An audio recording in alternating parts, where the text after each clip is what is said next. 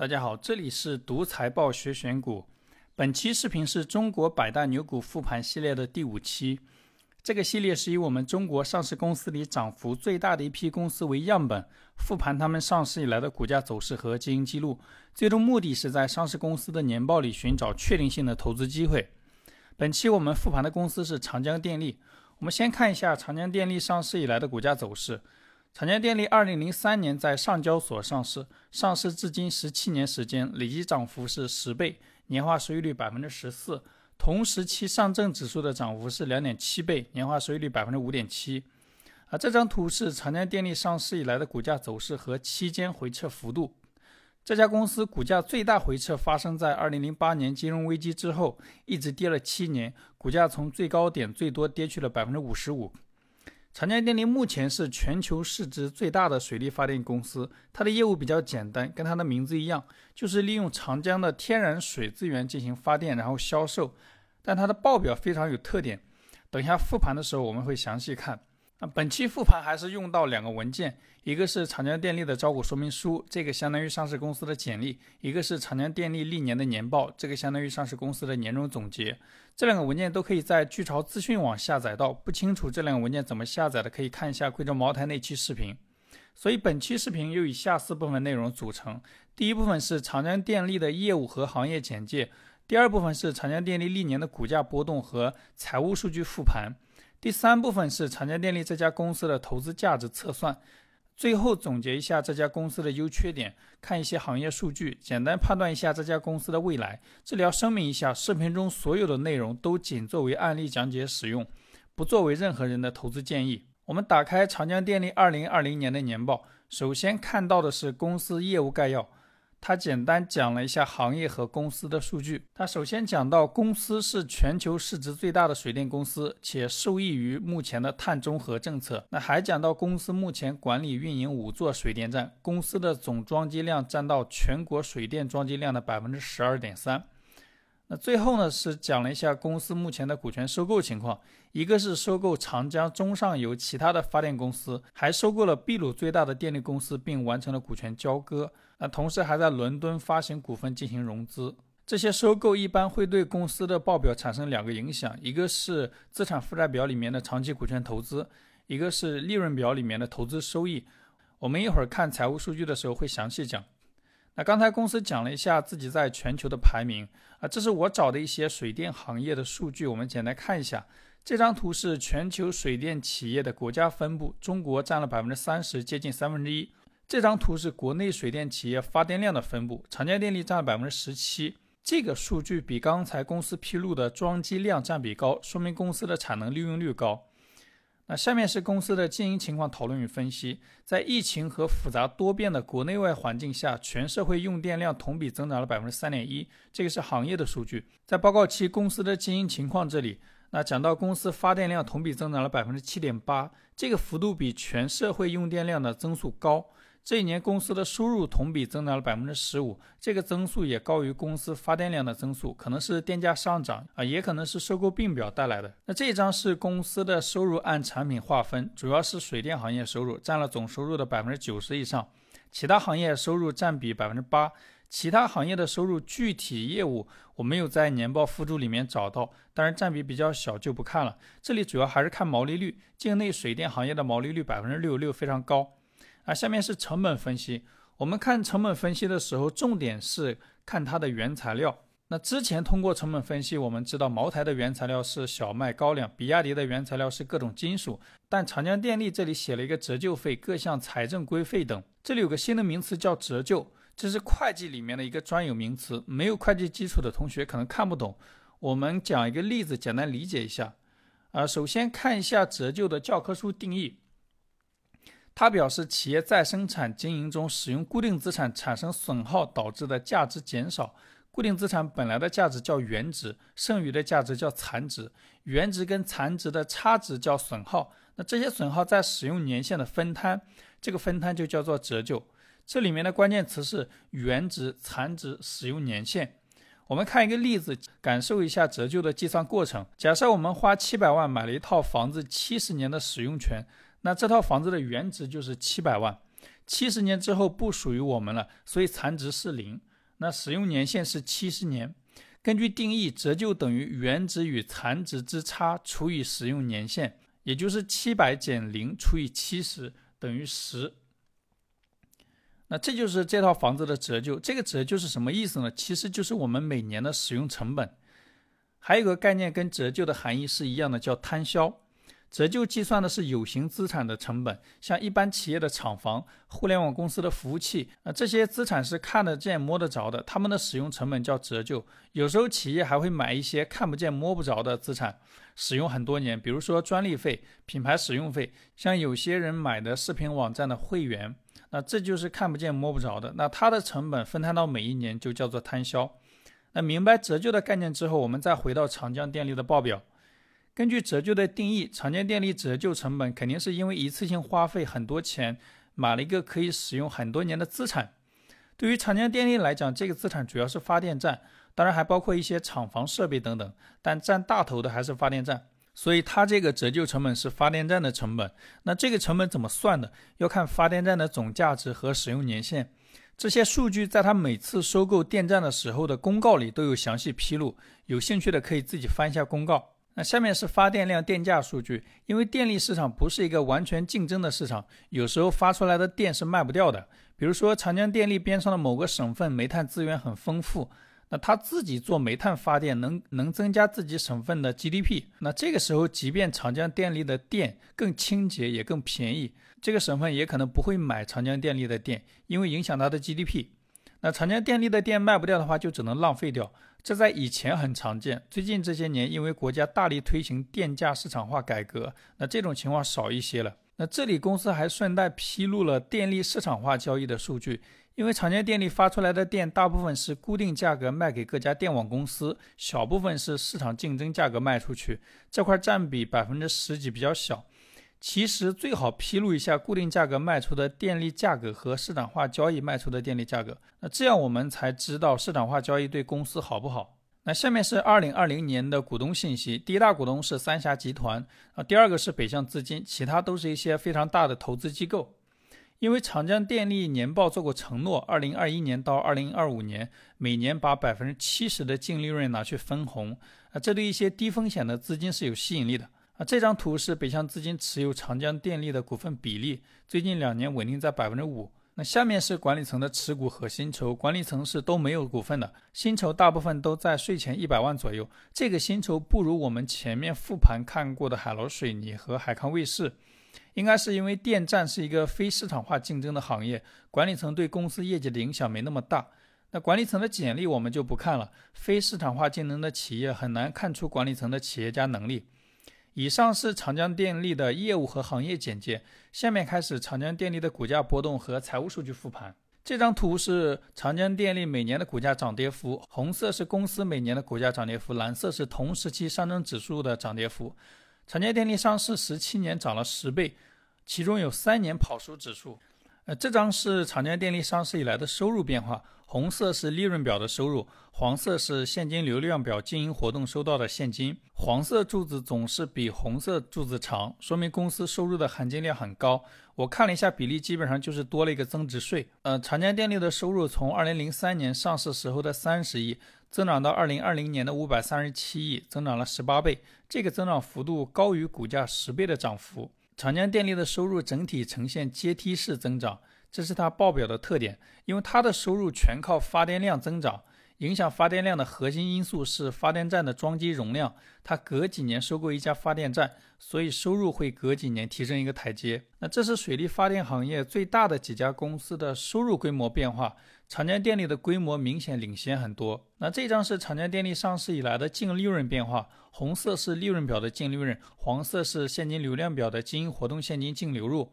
长江电力的净利润从二零零三年上市时候的十四亿增长到二零二零年的两百六十五亿，增长幅度十九倍。这个增长幅度也是高于公司股价涨幅。那净利润来源于收入，收入来源于发电站数量。前面已经说了，发电量数量隔几年增加一座，所以呢，净利润也是阶梯式的增长。这张利润数据还有一个特点，经营活动的现金净流入经常是大于净利润的，特别是在二零零八年以后，几乎一直是净利润的两倍。呃，这说明公司每年主业经营收到的现金流净额是做生意账面利润的两倍。这是为什么呢？这跟我们前面讲的折旧的概念有关系。在讲折旧概念的时候，我们知道折旧是由于公司一次性付款买入了可以使用多年的资产导致的。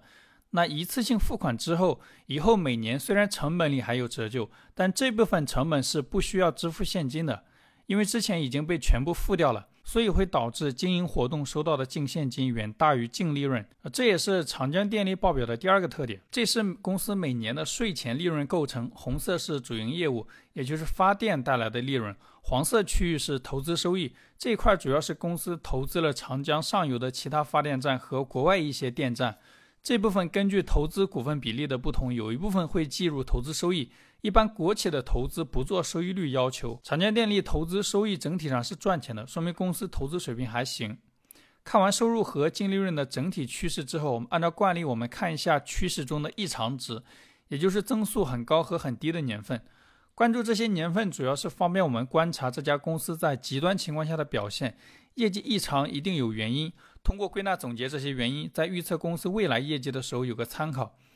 长江电力最近几年业绩增速最高的是二零二零年，这一年的收入增长了百分之十六，净利润增长了百分之二十三。这一年的经营情况我们前面已经复盘过了，这里不再重复。业绩增速最低的年份是二零一九年，这一年的收入下降了百分之三，净利润下降了百分之五。我们下面看一下这一年是怎么回事儿。我们打开长江电力二零一九年的管理层讨论与分析部分。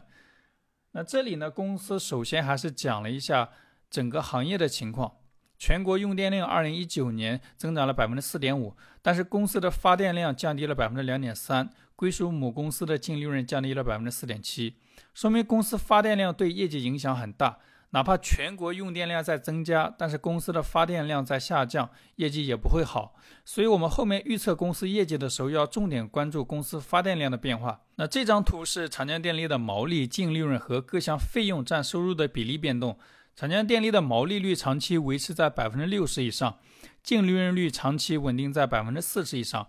二零二零年的净利润率创了最近几年的新高，原因是财务费用率一直在降低。那公司的财务费用率是蓝色的线，首先这条线远高于其他费用，一直在百分之二十附近。那财务费用是公司支付贷款利息的金额，贷款利息金额大，说明公司贷款多。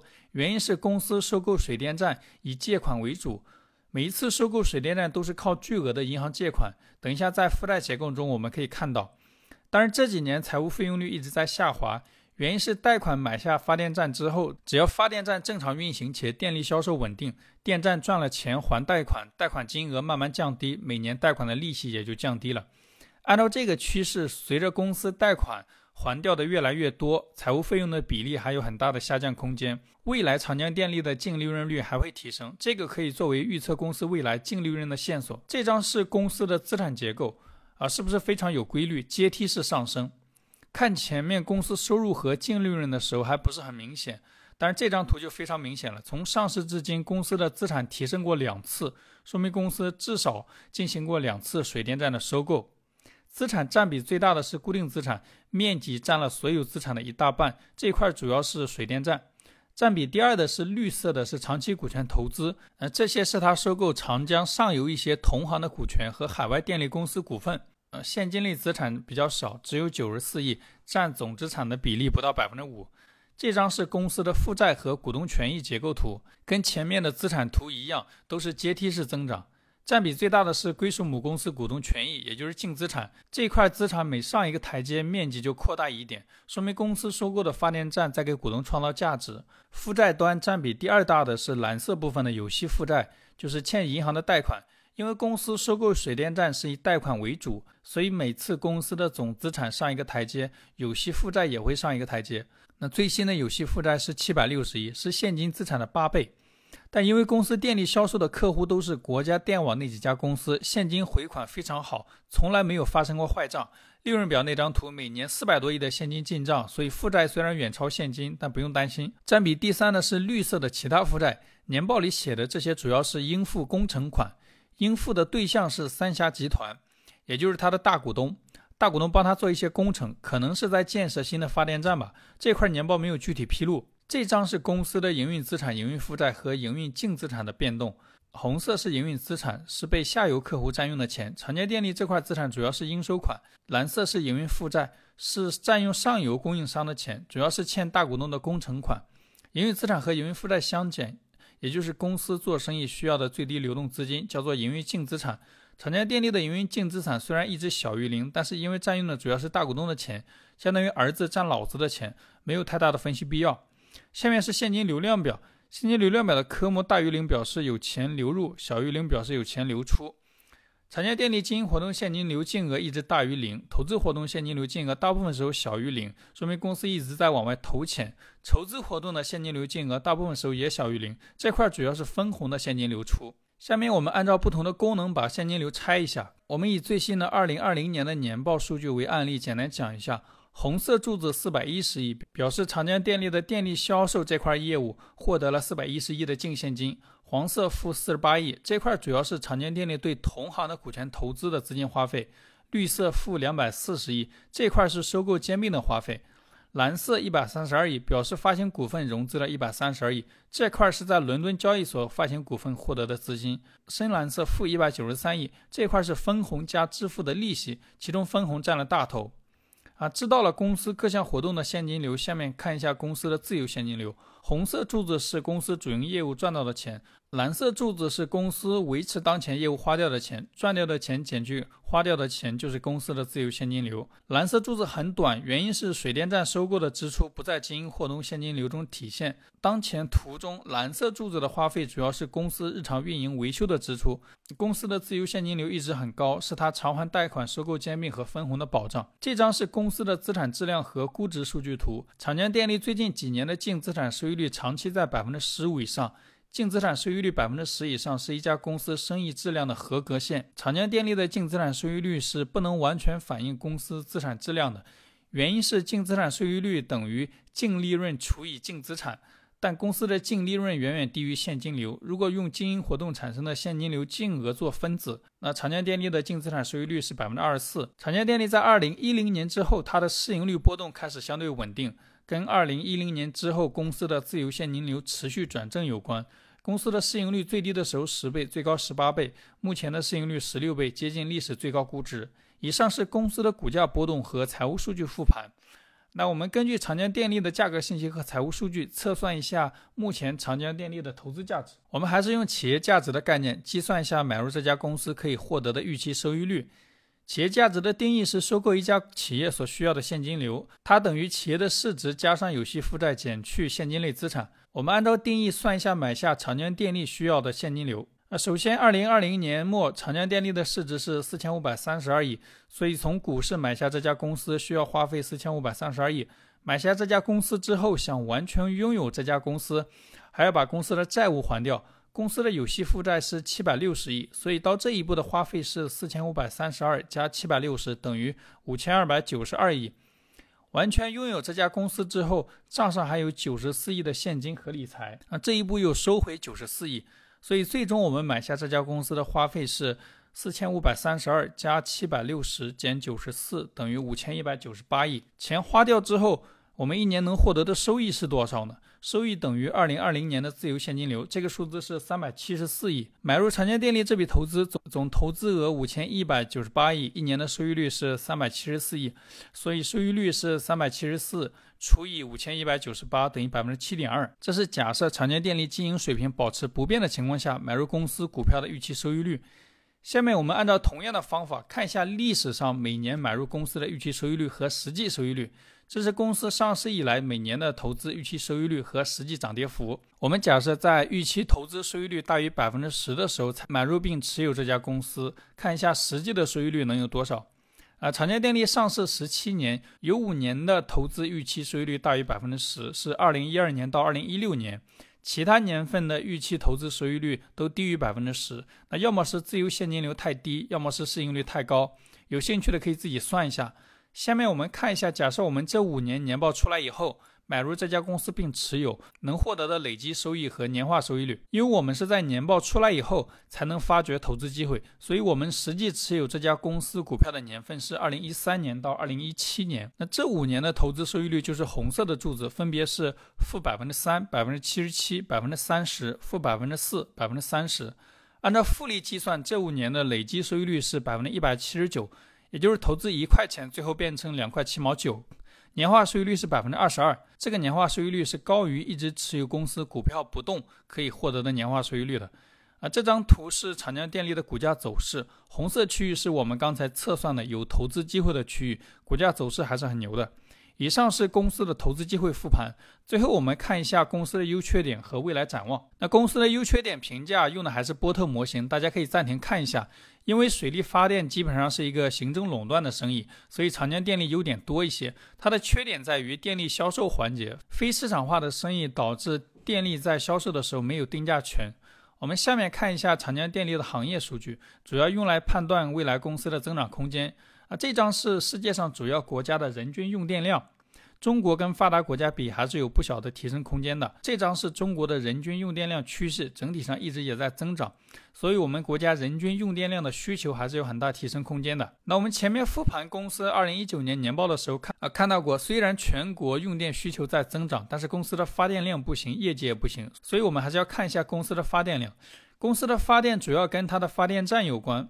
目前公司的发电站都在长江的上下游。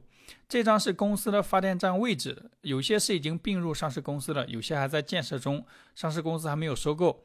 这张是公司已有的发电站最近几年的发电量，能看到几乎没有增长。原因是发电站的功率决定了发电量的上限，就像一架飞机的座位数量是乘客数量的上限，飞机上不会卖站票。飞机想提高运载乘客的数量，只能只能增加飞机数量。长江电力也是一样的，它想增加发电量，就只能增加发电站，所以它一直在收购发电站的收入等于发电量乘以电价。公司的发电量是有上限的。下面看一下电价，这张图是世界主要国家的电价，有两个结论，一个是中国的电价最便宜，第二是中国居民用电比工业用电要便宜，这个跟国外是相反的。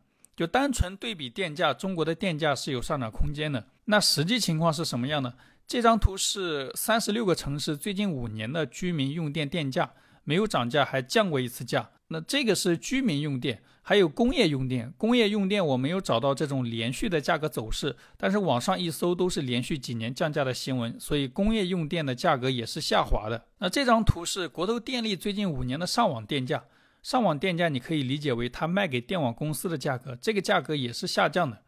所以想通过提高电价来带动公司业绩，这个不现实。那以上是公司的优缺点总结。长江电力只能通过不断买新的电站，增加发电量来扩张业务。以上都是我们搜集信息得到的结论。最后我们看一下长江电力管理层对未来的判断。